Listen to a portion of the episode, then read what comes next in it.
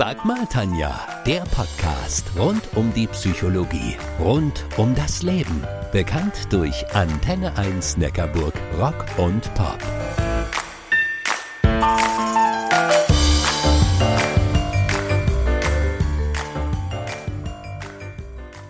Jeder zehnte Deutsche gilt als süchtig. Nach Alkohol, Zigaretten, Medien und nach Drogen, deren Namen ich niemals je zuvor gehört habe. Vor allem in ländlichen Gebieten scheint die Zahl immer weiter zu steigen. Meine Talkgäste heute sind Barbara und Adalbert Gillmann aus Krosselfingen im Zollernalbkreis. Vor einigen Jahren haben sie die Elternselbsthilfe suchtgefährdeter und suchtkranker Töchter und Söhne gegründet. Aus eigener Betroffenheit.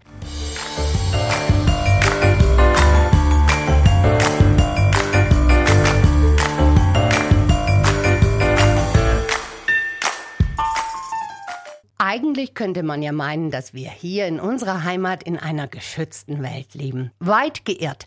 Der aktuelle europäische Drogenbericht führt es uns mit aller Deutlichkeit vor Augen. Überall alles und jeder. Bedeutet auch bei uns auf dem Land, und zwar das komplette Programm. Von A wie Amphetamine über M wie Medien bis Z wie so ziemlich alles, was der Markt anbietet. Alt und jung und auch aus sogenanntem gutem Hause. Barbara und Adalbert Gellmann aus Krosselfingen im Zollernalbkreis haben vor einigen Jahren die Elternselbsthilfe für suchtgefährdete und suchtkranke Töchter und Söhne gegründet.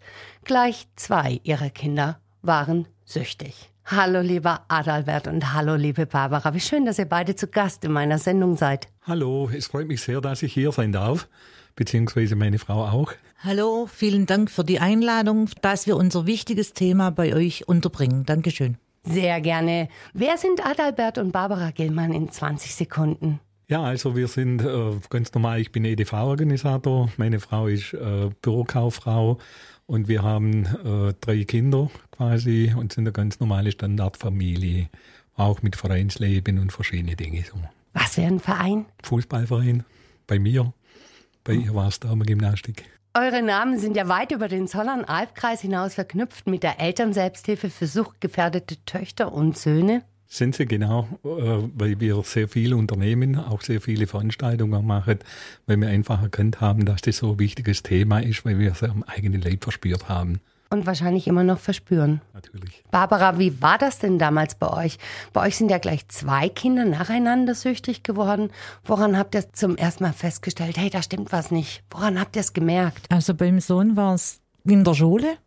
Er sollte mit zu einem Ausflug und durfte dann auf einmal nicht, weil man Drogen gefunden hat. Kann ja gar nicht sein. Nicht bei unserem Sohn. Also, nee das hat sich dann total verstärkt. Immer wieder ist er irgendwo zurückgekommen und war nicht mehr gewollt und war dann alleine und so war das dann ganz schwierig. Und unsere Tochter ist durch ihren damaligen Freund in diese Gruppe gekommen und hat es da eben auch so begonnen. Woran habt ihr es gemerkt bei ihr? An Unzuverlässigkeit, an Lügen, an großem Geldmangel ich kann mir vorstellen, dass es dann noch eine Weile gedauert hat, bis ihr reagiert habt. Also reagiert äh, für uns persönlich haben wir erst, als unser Sohn schon in der Therapie war. Ich kann mir vorstellen, dass betroffene Eltern eine komplette Gefühlspalette haben. Lass uns mal eine Art Ping-Pong machen. Ich gebe dir ein Gefühl vor und du sagst mir, was du gespürt hast. Okay.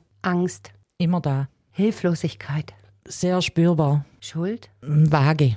Hoffnung. Äh, sehr stark. Wut? Kommt auch immer wieder. Traurigkeit? Nicht mehr. Mut? Jetzt da. Dankbarkeit? Für alles, was so war. Die Krise als Chance. Also ich wäre nicht die Person, die ich heute bin, ohne das, was bei uns in der Familie war. Adalbert, ich kann mir vorstellen, dass man als betroffener Eltern seine Energie für ganz andere Dinge benötigt.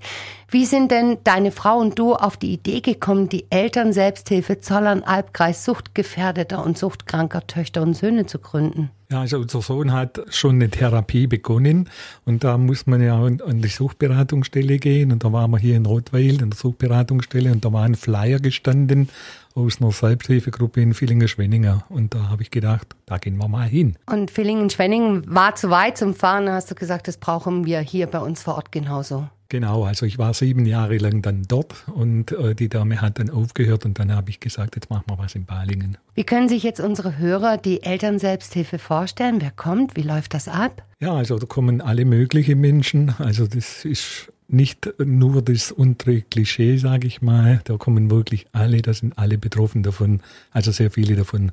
Und die kommen dann, sind am Boden zerstört und wir fangen die zuerst mal auf die ganze Gemeinschaft stellt sich da auch vor, so dass sich die auch gleich wohlfühlen können, weil sie gleich erkennen, jawohl, die haben alle dasselbe Problem. Ich mag mir gar nicht vorstellen, was für eine Hürde das bedeutet, diesen Weg auf sich zu nehmen. Ja, Scham ist ein ganz großes Thema. Barbara, du bist Elternkreisleiterin? Also ich leite mit meinem Mann die Gruppe und unser Hauptanliegen ist, den Eltern zu zeigen, sie haben keine Schuld und wir sind für sie da. Und wie läuft das konkret ab? Leiterin ist ein großes Wort. Wir vertreten die Gruppe, kann jeder sprechen und wir geben Antworten oder auch unsere Gruppe gibt Antworten. Wir vertreten hauptsächlich nach außen. Adalbert, auf eurer Homepage begegnet man immer wieder einem Zitat von Nietzsche. Frei ist, wer in Ketten tanzen lernt. Genau, das ist ganz wichtig, weil es ist so, die ganze Situation macht ja einen fertig und das bleibt ja erhalten. Die Sucht kann man ja nicht heilen.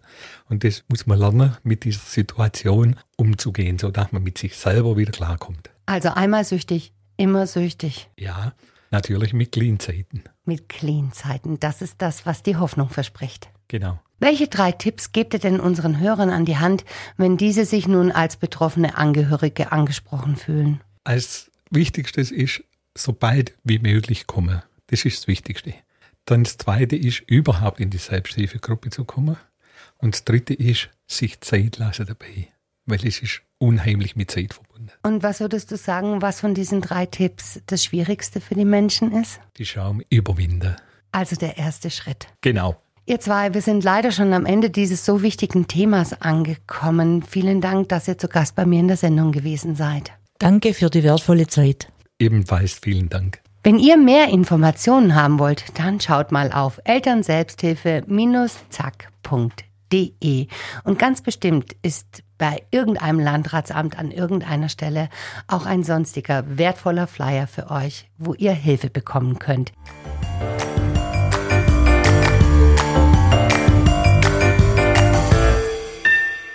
Das war Sag mal Tanja, der Podcast rund um die Psychologie, rund um das Leben. Bekannt durch Antenne 1 Neckarburg, Rock und Pop.